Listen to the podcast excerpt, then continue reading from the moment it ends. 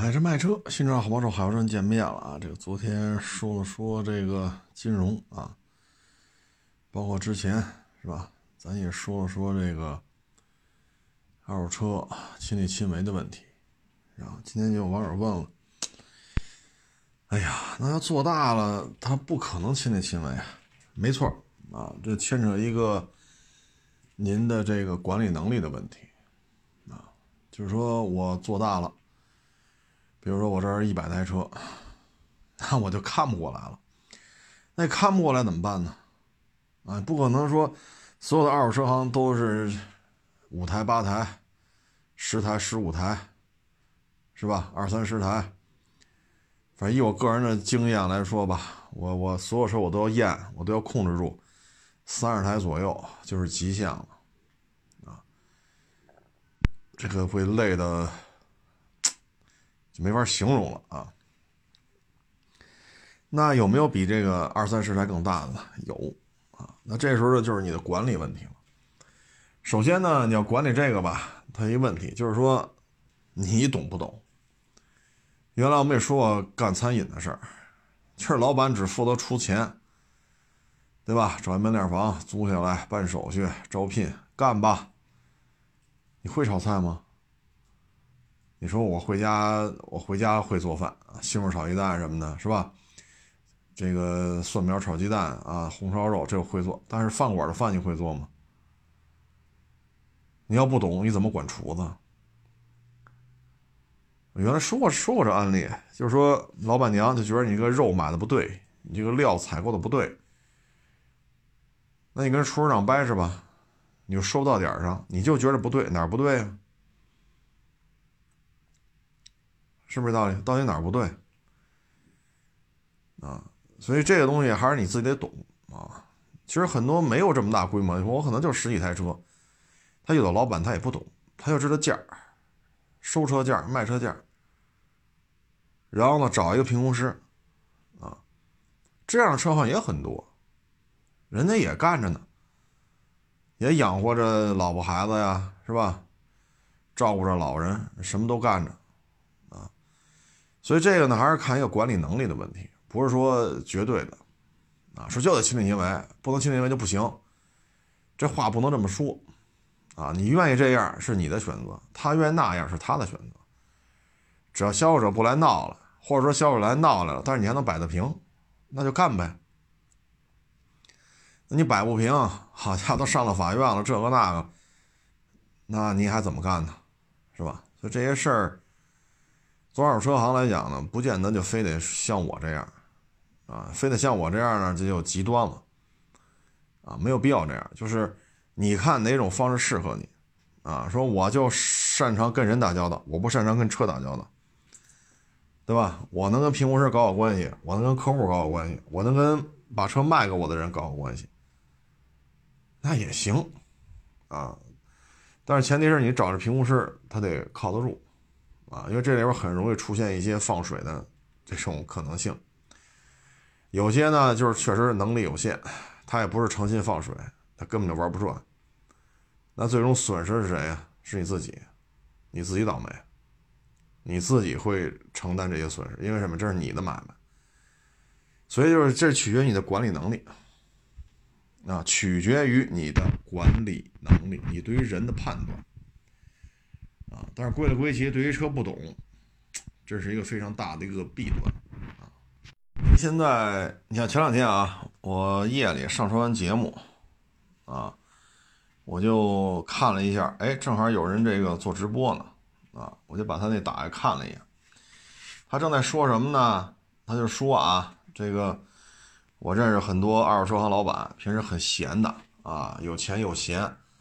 啊，所以没事收过车就参加一车友会，收过车就参加一车友会，啊，玩的可开心了啊！大家要是到我们这城市来，我带着大家去跟他们见见见面啊，交个朋友啊。话呢是这么说，但是这里边呢，反正这牵扯一管理的问题啊。嗯，只要不出事儿，或者说出了事儿你能摁得住，那你这个问题就不叫事儿。因为我呢是干过第三方，啊，自己又做这买卖，啊，既就等于就就好比踢足球吧，你既做过裁判员，你又做过运动员，啊，然后呢，原来又是挂职，就挂这衔儿，专门做培训的，啊，所以呢，又干过教练的活也就是这个足球比赛，球员、裁判、教练，咱这个都体验过，啊，所以这里边因为原来干的时候量也很大。检测量很大，所以这之间出过什么问题呢？心里都很清楚啊。就是人到一定程度了，量到一定程度了，它会出现什么问题？所以，我以一个管理者的身份来讲，检测量是多少？每个人的检测量是多少？什么样的车，什么人去检去去去检查？因为你对于手底这评估师都什么水平，什么性格？有偷奸耍滑的，有讨控的，有认认真真的。有呢是真认真，但啥也不会的；有啥也不啥都啥都会，但是不认真的。唉，所以作为一个管理者，作为一个招聘、啊培训、派活啊奖励、罚款啊这些事儿都要由我来负责的话，那你这个就是你有非常深刻的一个体会啊，非常深刻的这么一个一个一个感受啊。所以这里边呢，我们想说的就是可以干。啊，怎么干都可以，只要你能挣着钱，只要你别让人给告的，是吧？倾家荡产，那你就干，啊，呃，出了事也不怕，能解决就行，啊。但是以我的从业经历来说呢，呃，这里边确实是有一些这个那个的风险，啊，这个呢就是点到为止吧，啊，萝卜白菜各有所爱，啊，怎么活都是活。啊，不都是不能说让别人都按照我这方式活，那这，那咱这图什么呢？是吧？啊，人家不按这种方式活，人家卖的车更多，挣的钱也更多，对吧？按照你方式呢，可能人觉得很吃力。所以二手车这经营啊，二手车本身就是一非标产业，所以二手车经营啊也没有一定之规。啊，就两个基本点：第一，你能挣着钱，你能挣着钱，你才愿意干；第二。出了事也不可怕，你能摁得住就行，啊，因为不是说都得做到不出事那出了事怎么办？你能把它摁住就完了，啊，就这么简单。然后现在呢，可能国家对于这个临时登记啊，也要做一些调整啊，比如说经纪公司可能以后就会被边缘化，啊，就是二手车的销售公司。那二手车销售公司呢？看目前传出来这些风声呢，二手车销售公司的话，你这个营业执照下面的车可以，就是不需要再租指标了，啊，就可以体现出一个临时，就是怎么说呢，就处于在售状态的这么一个身份啊。当然了，这这种车能不能上路行驶啊？这期间发生的交通事故怎么算呢？啊，这个还有待细化。嗯，但是你要做二手销售公司的话呢，这就牵扯税费的问题，啊，这个是零点五还是二，是吧？现在利润这么薄，啊，你这确实是有问题的。然后现在的经营方式不都是经纪公司嘛，就是个人指标倒来倒去的啊。那以后可能对这个指标的过户次数还要做限制，比如说一年只能过几次户。你像这个呢，我觉得。可能还是要从大的管控方面啊，要对这二手车呢进行一个梳理啊。这个呢，我觉得就牵扯一个管理层面的一些东西了。你比如说汽修，汽修呢，嗯，前两天也是一汽修的一个老板跟我聊，他说现在汽修还属于特行，特行呢还得需要警方的一些走流程。啊，所以开汽修厂不是那么容易的。那同样，你做二手车，它的相关的手续啊、资质啊，这也是个问题。啊，你比如说，我要是可以独立注册一个二手车销售公司，然后享受这种牌照，不需要租标了，那对于我们来讲，一个标多少多少钱？十个标、二十个标、三十，这一年费用可是不低呀。一旦说你营业执照这可以以这种方式来做了，那这个市场是不是就没有什么存在的价值了？对吗？我这边要交着这个的税费，这边得交着房租，然后再交着过户费。啊，你甭管是零点五个点还是百分之二，那一旦这个形式出来的话，那可能二手车市场的这种这种诱惑会越来越弱。啊，他可能选择二手车市场周边去开一些店，开一些车行。这个就看这事儿是怎么怎么细化了啊，因为本身呢，二手车流通，你要想加快流通呢，第一是尾气排放，第二呢，像北京这种啊，因为其他城市绝大多数都不像北京这样，还得说租标去啊，百分之九十九点九的城市都不需要，像北京这种情况呢，那真是太罕见了，所以呢，你要是这么搞的话呢。可能也就对北京有点吸引力，因为你，你像其他城市，你说这过户来过去就都有几次限制，它没什么用啊，啊，对吧？你只要是说能，他他的身份合法，身份证合法，他就能过户啊。老爷们过完了，媳妇儿过，媳妇儿过完了，爹妈过，爹妈过完了，丈母娘丈干子过。丈母娘、丈干子过完了，什么表姐、表哥呀，什么二叔啊、三婶啊、二大爷，对吧？三舅妈呀，这都能过。那对于这种小微企业来讲，小微的够呛。说这摊位上就七八个车，哼，你这个要不是北京这种情况的话，你这种过户，说你卡这个次数意义不大，啊，意义不大。你看啊，两口子。加四个老人，这就六个身份证，这七八辆车，基本上这一个月就全都过完，基本上就差不多了，啊，那你说只能过五次，那 OK，一月到五月这六个人够了，六月以后呢，表哥表姐是吧？什么二婶二叔啊，三舅妈二大爷，对吧？什么妹夫啊？啊，什么嫂子，这个那就借去呗，借完了接着过，这就半年又过去了。所以对于小微企业来讲，你说你限制过户次数意义也不大啊。你要是说真是想说加快二手车的这种发展，促进二手车的这个这个这个这个蓬勃的发展啊，加快流通速度，加快这种买卖车的这种这种效率啊。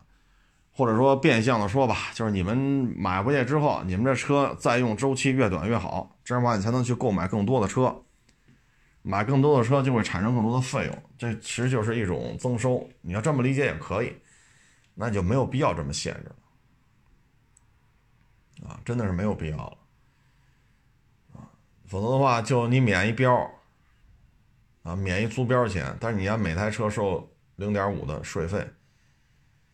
那你作为这个经销商来讲，这个利润有多薄啊？你这东西，我觉得，唉，你包括你像现在卖卖这霸道，卖这陆巡，利润微乎其微啊。为什么也不做？一是风险大，二是利润太薄，投进去好几十万，那那经常性的会出现投进好几十万挣几千块钱。那你说你这怎么弄啊？然后你再收零点五，或者你收两个点，那这利润就更薄了。那两边一算，那还不如租标去呢，是不是？那还不如租标。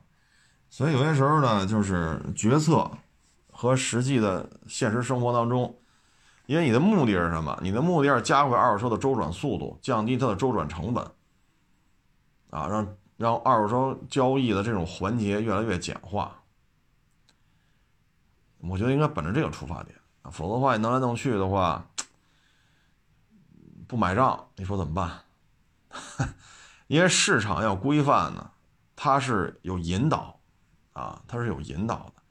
你要引导商户们应该怎么做，他如果觉得合适，他自然就自发的就就这么干了啊。所以这种东西到时候看吧。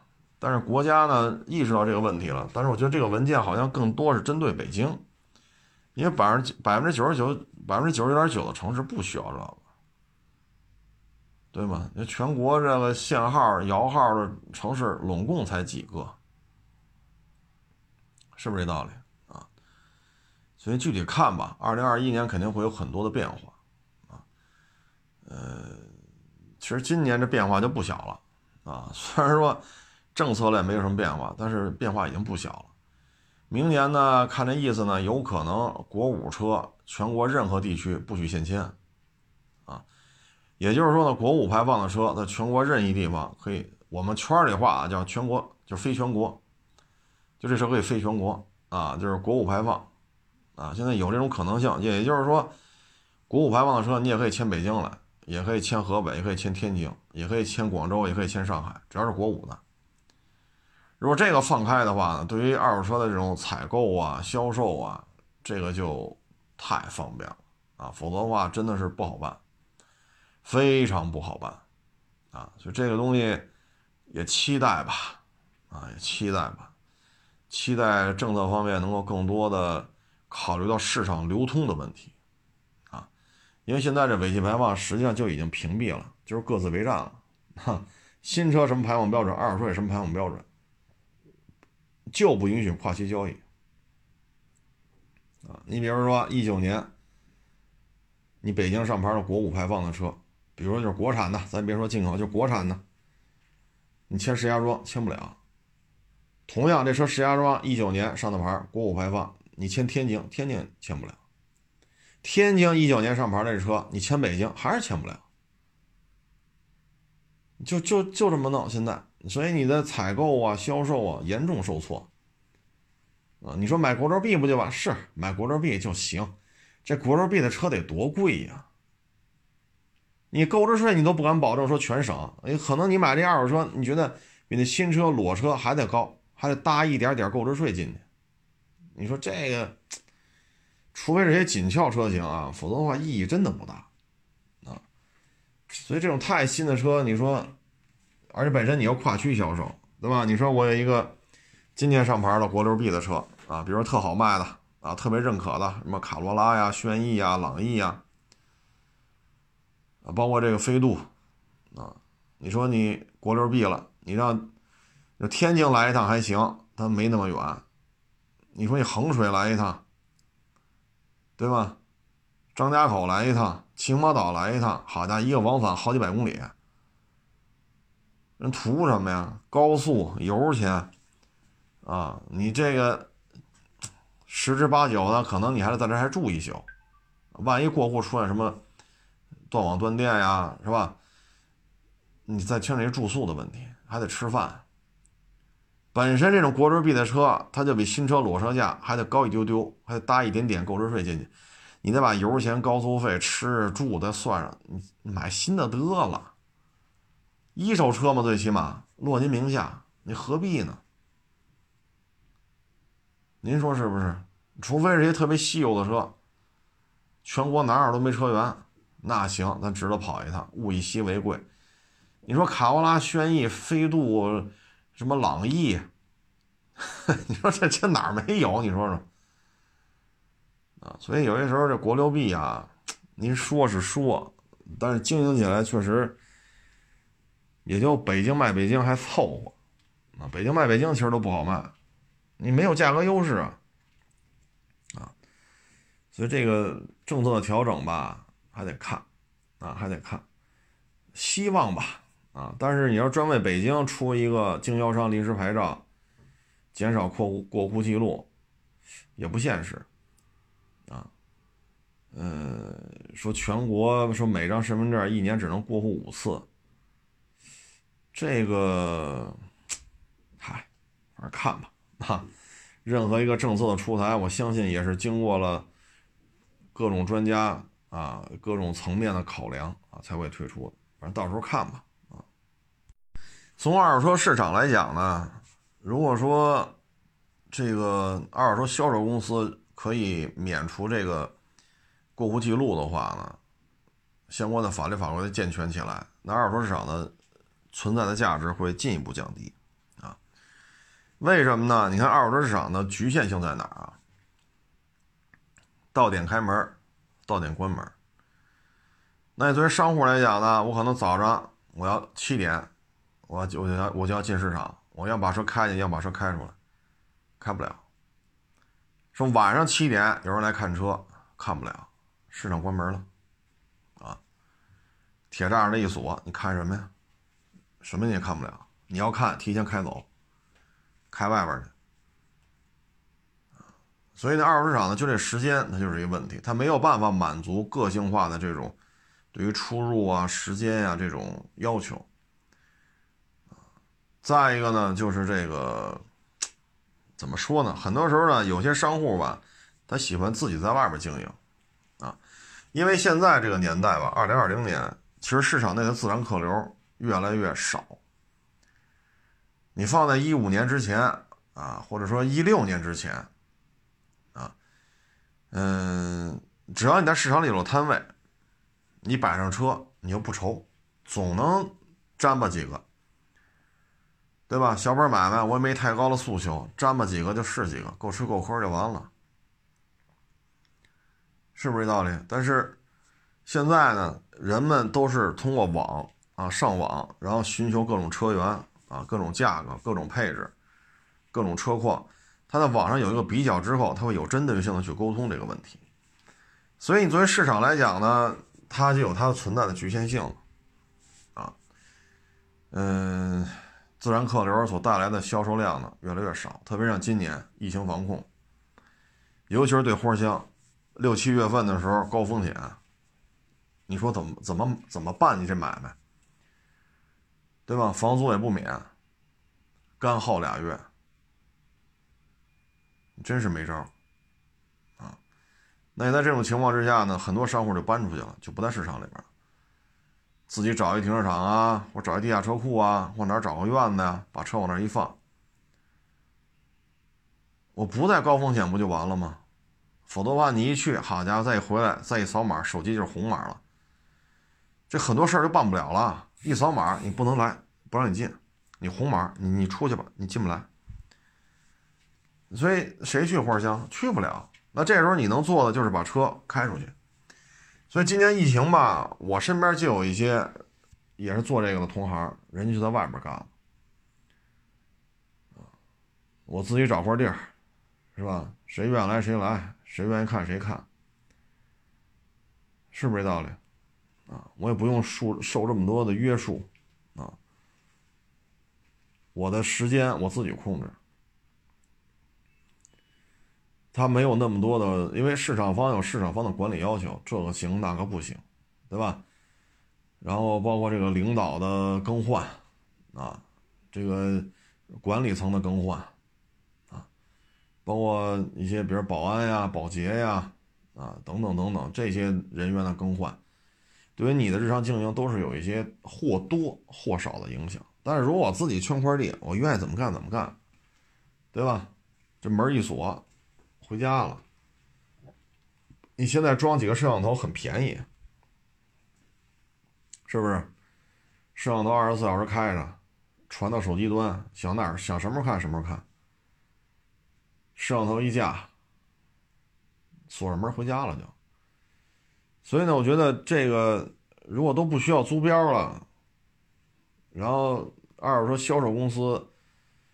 这样的执照可以随便办，然后就是这种经营可以带来不租标的这种好处，那对二手车市场冲击会很大，啊，你比如说咱们哥几个关系不错啊，这一块地全给他租下来了，我一人弄不了，你一人也弄不了，他也弄不了，得了，咱们四五家合着弄弄个院子或者怎么着的，找块地，就哥几个合着干就完了，是不是道理？我们最起码有清静啊。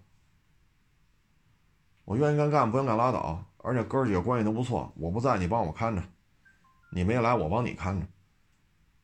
这不是也挺好吗？对吧？收多少钱，交多少钱，大家都觉得挺合适，就完了。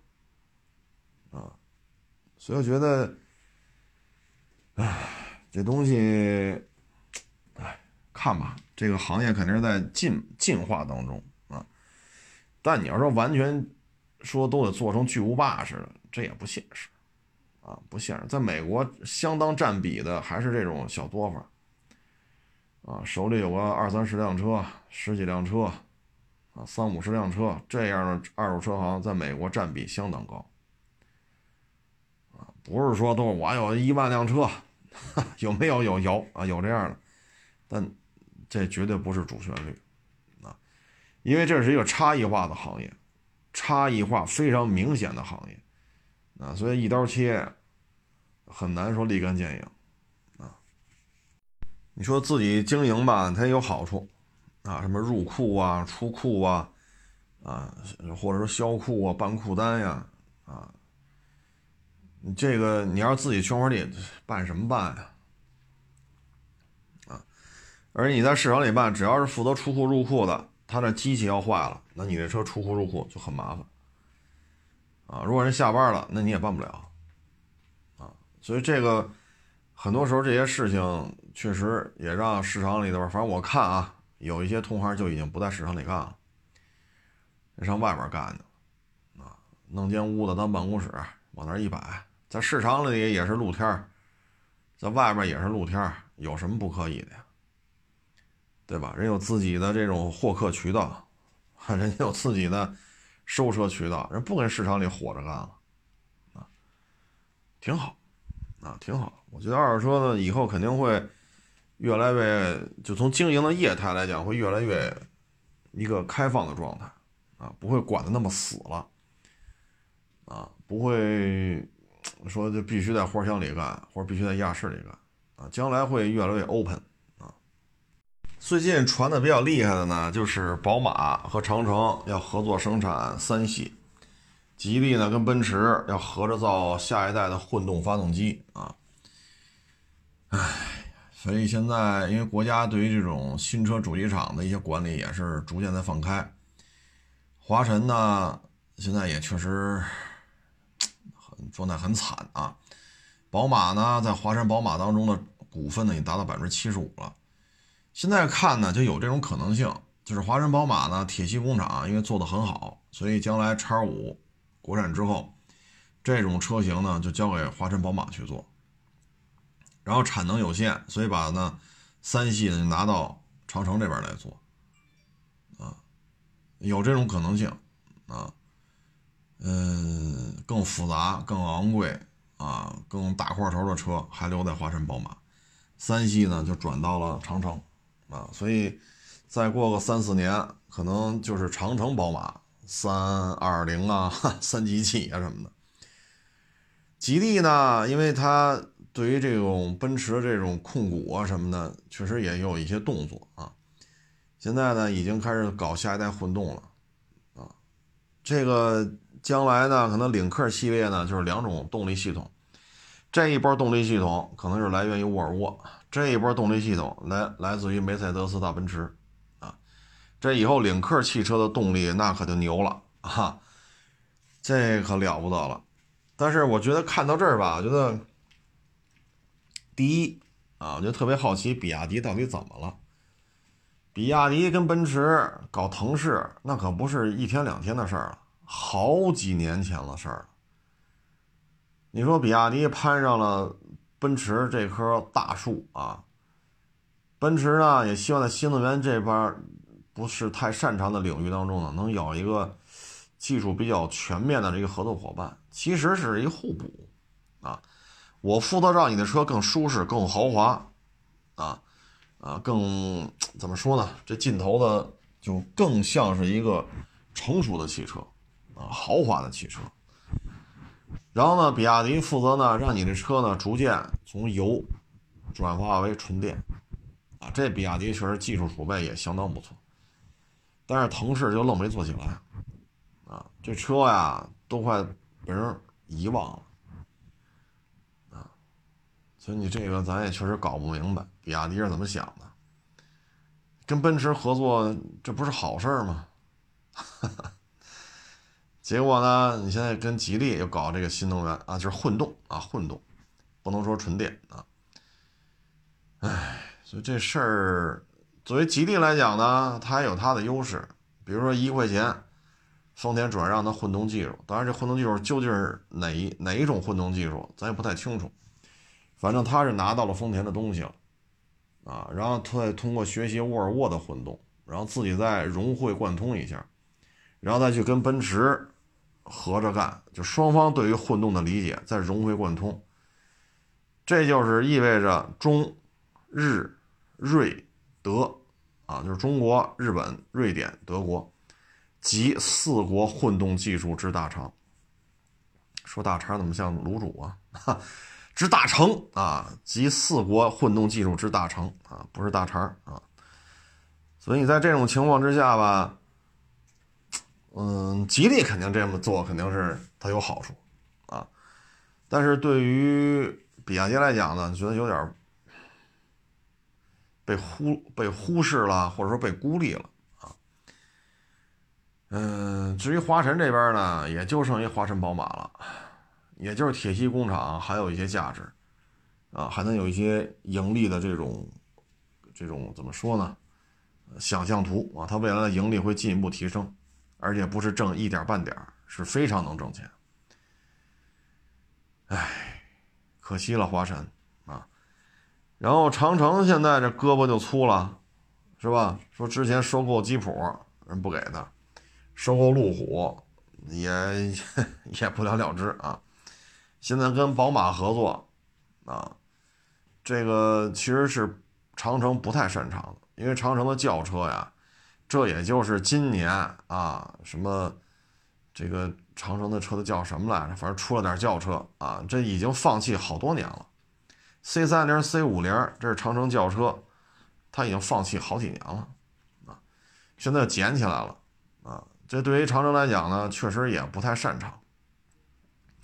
包括这光速汽车，其实不就是新能源版本的 Mini 吗？这个呢，对于长城来讲呢，也可以补足自己的短板，因为你不能永远就吃 SUV、吃皮卡啊。确实现在做的很好啊，这是事实。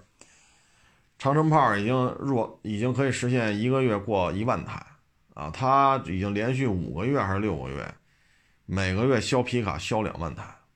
现在全中国每上牌两辆皮卡就有一辆是长城的，就这么牛。但是呢，花无百日红。人无千日好啊，所以还是应该不要说就一条条走路啊，还是应该涉足轿车啊。所以他跟宝马合作，应该说是对于长城来讲是有好处的。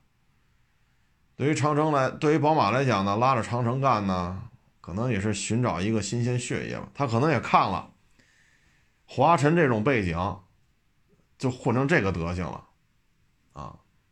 重工业基地呀，这背景那背景啊，这个背书那个背书，最后能怎么着？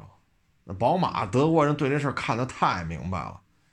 你别跟我说什么重工业基地啊，有矿啊，有这个有那个，这背书那背书没用。谁有活力，谁能够凭借自己一己之力，在残酷的汽车市场当中做强做大，我就愿意跟他聊。只有这样，才能实现强强联合。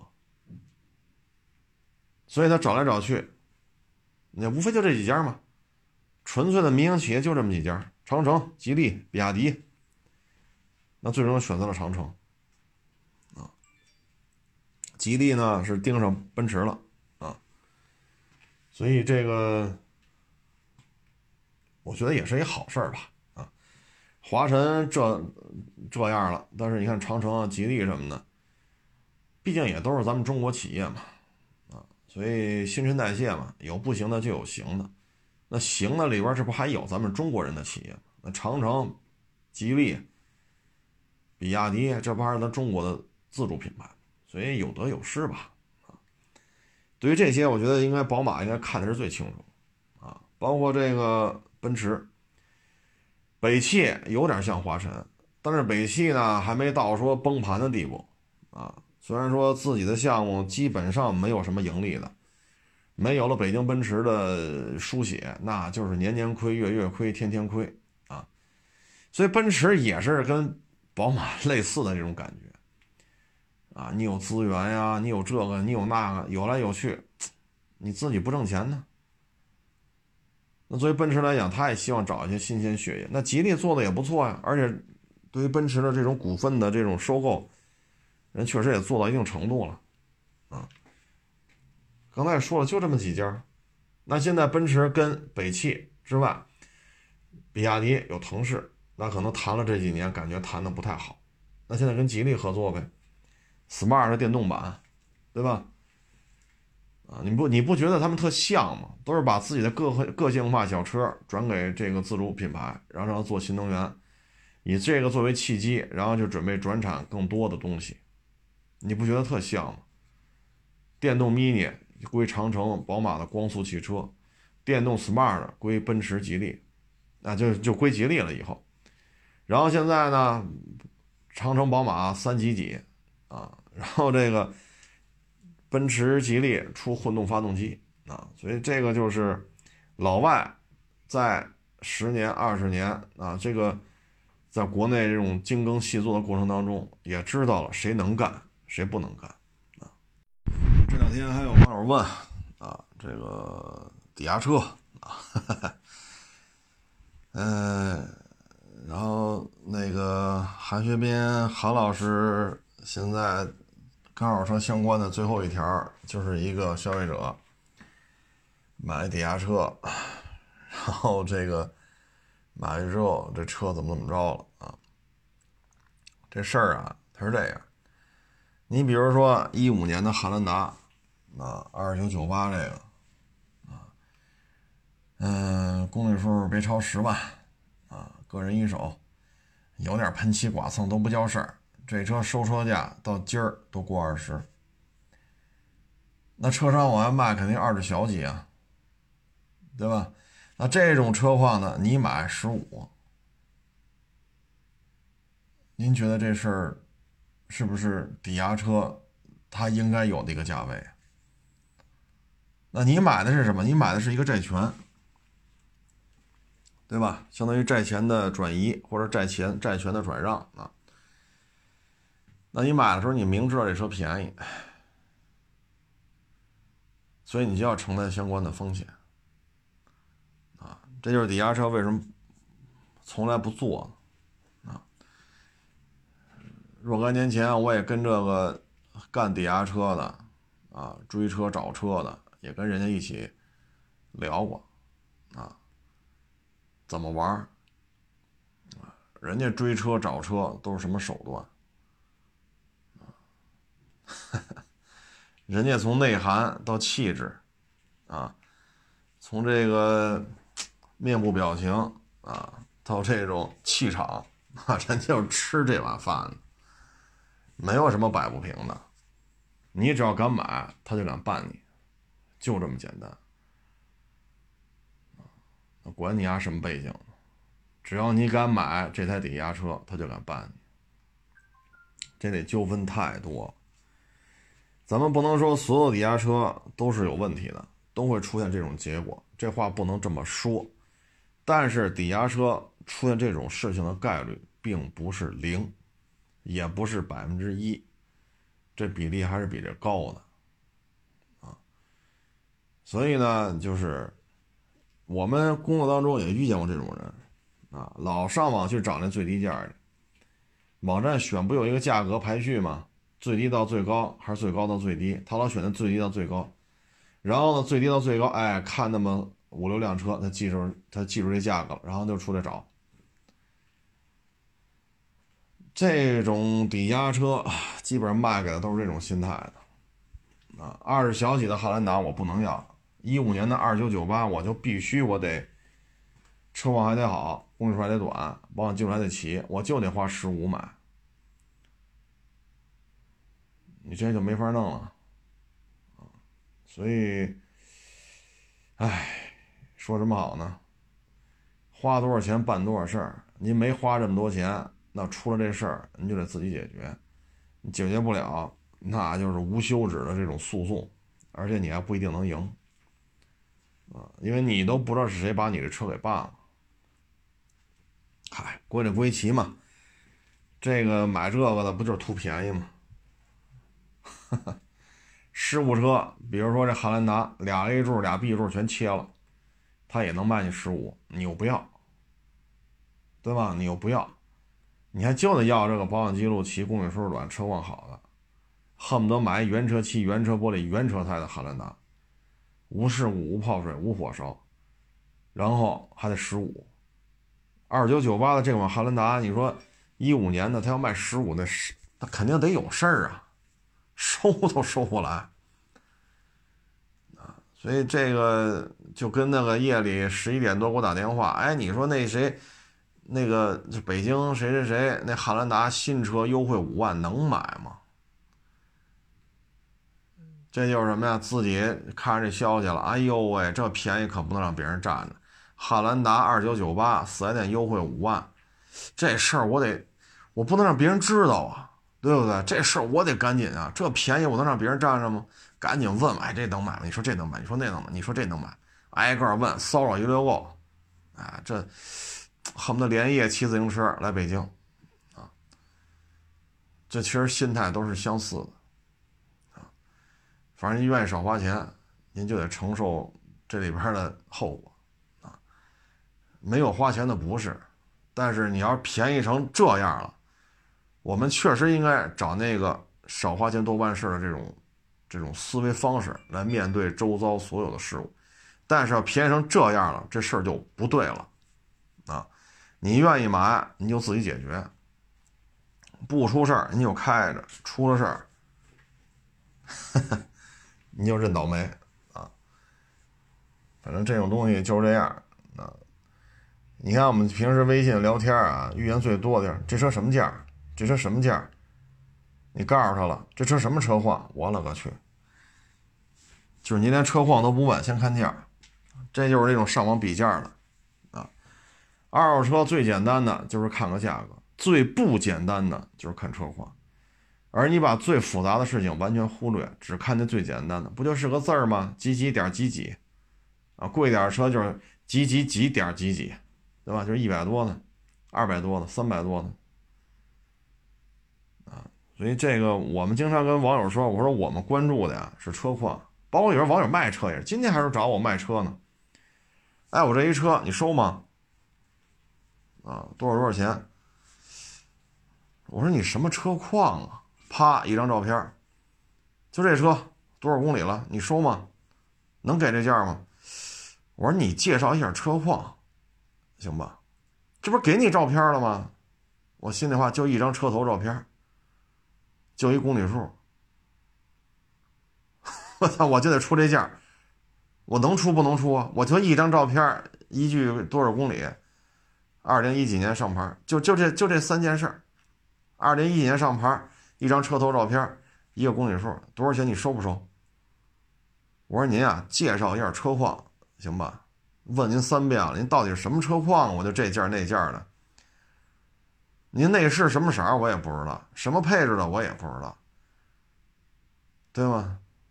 您什么车况啊？您自己的车吗？不是，个人一手。这，所以你看没有？这很多人他卖车他也这心态，买车他也这心态，什么价？我这车要卖，你出什么价？哎呀，所以这这是这是一种常见的心态啊，常见的心态。你包括那锐志也是，人这个买这车的网友，人家就喜欢这六缸后驱的啊，就要这个什么皇冠呀、锐志，人家去看了啊，一零年的皇冠十三代要二十二。啊一五年的皇冠，十三代、十三点五代，要二十多，啊，他确实看了，啊，知道现在这种日系 V 六后驱都什么价，锐志比皇冠便宜，这他也知道，所以二话不说，我要了这车。你看那不明白的，一张嘴十万卖吗？十三卖吗？一五年凯美瑞大顶配多少钱？你这个。跟他差不多吧，哎，所以就是什么呢？也可能现在网络沟通啊越来越方便了啊，他没有亲身去市场当中一辆一辆看的这种经历，所以呢，他就是这种思维方式。那我只能说，可能您白跑的概率会特别高。比如说一五年带自动泊车。带电动方向盘、带右侧盲区监视，就一摄像头的，这样的二点五锐志，一五年的，说十万卖你了，你去吧。你不高兴吗？你不满意吗？你去吧，你放心，到了那这车绝对你不要，到多少钱你都不要，这是必然的，这是必然的，啊，要么就照着一五年的凯美瑞拿这价跟你聊了，你这也卖不了啊。哎，所以我觉得在咱们国家吧，对二手车的这种，包括之前卖那个进口的海狮，啊，零六年的。这张嘴两万卖嘛，三万卖嘛。我说这这价哪来的？金杯多少钱？我说你要零六年金杯，你要花两万三万，我只能说你买高了。所以为什么后来那车那海狮卖的特快？人家啊是干这个，呃，就是旅游包车的啊，人家很清楚这些海狮是什么车况。人家过手啊，过海狮、考斯特太多了。人吃这碗饭吃了十几年了，人家就玩这种，要么 G L 八，要么就海狮，要么就考斯特，人家就玩这几种车，别的车不玩。所以人来一看，这车我要了。别看车龄在这车我要了，因为之前啊，他们买了一台一一亿的吧海狮，二十多万，买了一开满不是那回事儿。这台车一看比它强多了，你别看零六的，人家吃这碗饭呢。所以人一试一看，因为他他买过一台二手的嘛，一零是一一的，二十多万，吃了亏了。所以一看这个一路试一看，就是他了，马上办过户开走了，啊。所以有的时候吧，我觉得这个任重而道远，啊，你说一五年几万公里，公里数这么短。带电动方向盘，带自动泊车，带右侧盲区监控，就带摄像头，右边后视镜底下。就这配置的锐志，市面上有几辆啊？一张嘴十三、十四，哈家伙，我收得来吗？哎，所以你沟通起来确实也费劲。你这后来一懂行的一看，就是它了啊。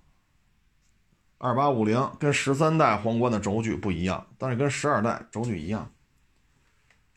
发动机、变速箱、轴距，对吧？而且这配置这么高，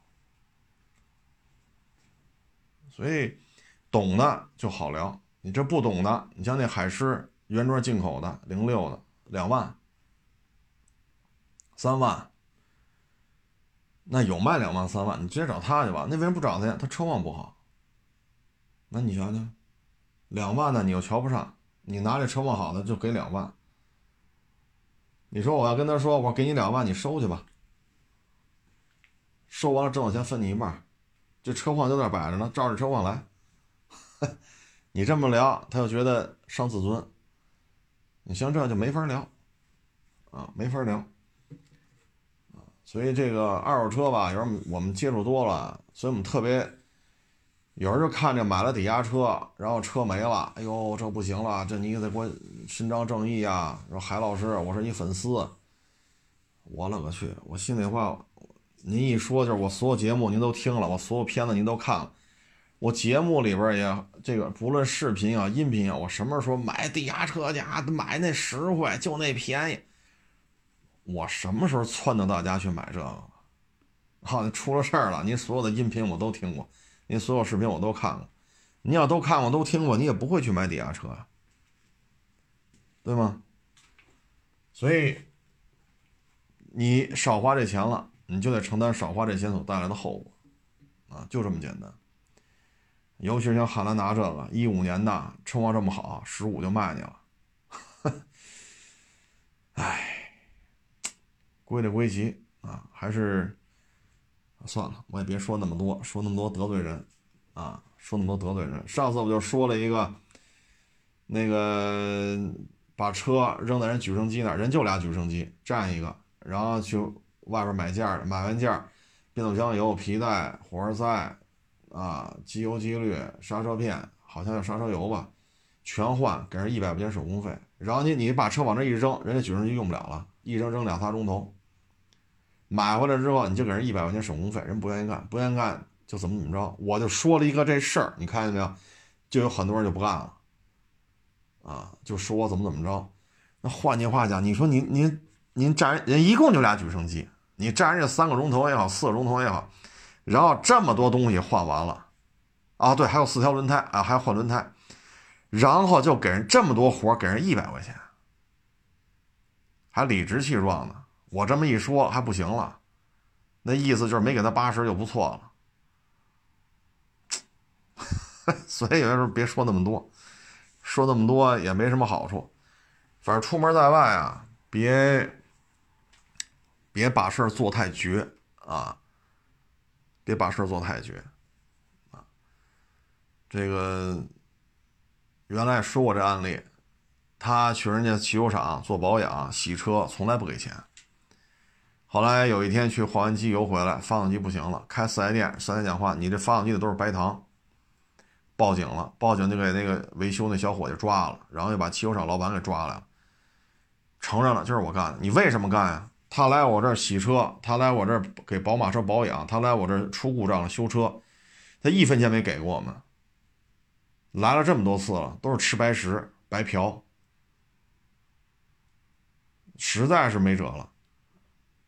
最后往那发动机里扔白糖，然后报案了，啊不，那报案之后行抓了吧，该拘拘。但这事儿你传出来之后，你觉得有意思吗？就是各大电台采访这个那那，一开始啊都认为这个汽油厂黑心，啊不要脸，啊人品大大的坏了这个那个。结果人家汽油老板写的笔录啊，人家警方调查写的笔录一看，哎呦我去！然后舆论哭嚓又一边倒，你丫这开宝马的这个车主，你你为什么一分钱不给人家？你看见没？两败俱伤，咱就这么说，这老板进去了，判了，是拘役是还是拘留？这个那，咱没关注后续啊，反正肯定得拘他，因为涉及涉及的这个案值太高了。那人家放出来，这买卖也黄了。机修工进去了，老板进去了，这店还开个屁呀？那人家投了几十万、上百万，开这么汽修厂。最后激化矛盾是这汽汽油老汽油厂老板做的不对，你不应该往发动机放白糖。那你作为宝马车主来讲，你有什么损失吗？换一台发动机，人家出钱去宝马店给你换，好嘞，换新发动机，这事儿就痛快了，这事儿就痛快了。以后你说您您这么多媒体采访你，你也露了脸了，到处哭诉、控诉、痛斥这。汽修厂老板黑心不要脸，这个那个，谁都知道你出这事儿了。然后哭嚓，原来是这样。你在你们圈子里怎么混呢？我操，一分钱都不给啊！还他妈洗车都不给钱。那人家那边放出来呢，倾家荡产了，投了几十万上百万的汽修厂黄了。那这后续怎么解决呀？你作为派出所来讲，我能解决的就是他。故意损坏他人财物且金额较大，该拘拘，该怎么着怎么着。放了之后，他要报复你，他不报复你，我们管不了。他要报复你，有证据证明是他干的，我们才能抓他。所以有些时候就是啊，做人留一线，日后好相见。咱别什么事儿都自己合适，对吗？咱别这样啊。你包括说你用人举升机了，说帮个忙，给人钱，人不要。那不要咱就不给了，这事儿不能这么办，对吧？说不要钱，咱就咱就扭头咱就撤了，合适吗？说夏天买点冰棍买点雪碧、可乐，给人提了一塑料袋，也没多少钱，对吧？来点冰棍可乐、雪碧往上一放，谢谢您了，您不要钱也不合适，您吃点喝点啊。你要天凉了，给人买盒烟，找个二三十的给人买一盒。差不多就完，你别好家伙，你真是 就自己合适就得。谁在这儿抛家舍业的开个摊儿做个买卖，谁容易？尤其是今年这环境。所以像宝马这种案例啊，就是非常，我也提醒这些就是说跟我这没完没了的这些听众朋友，您要在人那儿换变速箱油、机油、机滤、皮带、火花塞、刹车片、四条轮胎、刹车油。然后就给人一百块钱，咱少干这种事儿，真的，少干这种事儿。咱不是说说咱大家去修车不砍价，咱咱不是这意思。但是干这么多活给一百块钱，人家不愿意接你这活，都是做买卖，你何苦让别人为难呢？您说这么多活收一百块钱，您说是高了是低了呀？那不能天天的就自己合适啊，自己合适，这这这路长久吗？这？出门在外靠朋友，对吧？不能老是你合适，啊，所以，反正大家就是自己看吧，啊，包括这买这抵押车也是，反正您自己看，你玩得转，摆得平，啊，各路神仙你都摁得住，你不用打幺幺零，你都能摆得平，那你就干。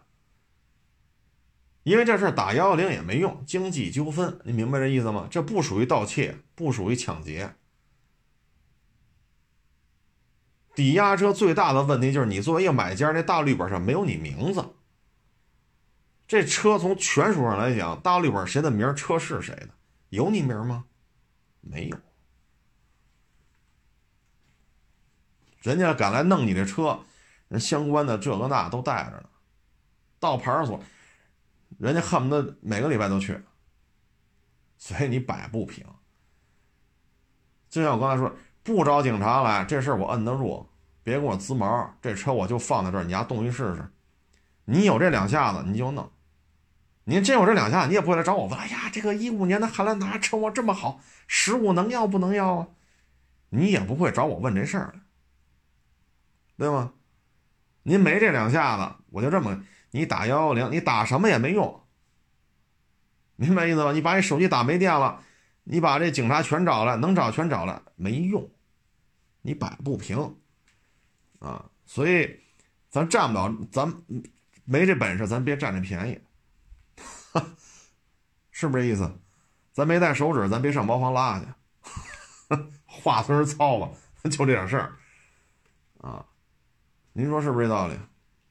所以有时候啊，消费也好，说请人帮忙也好，别就自己合适，啊，差不多都得差不多。做买卖就是互利互惠，你才能长久。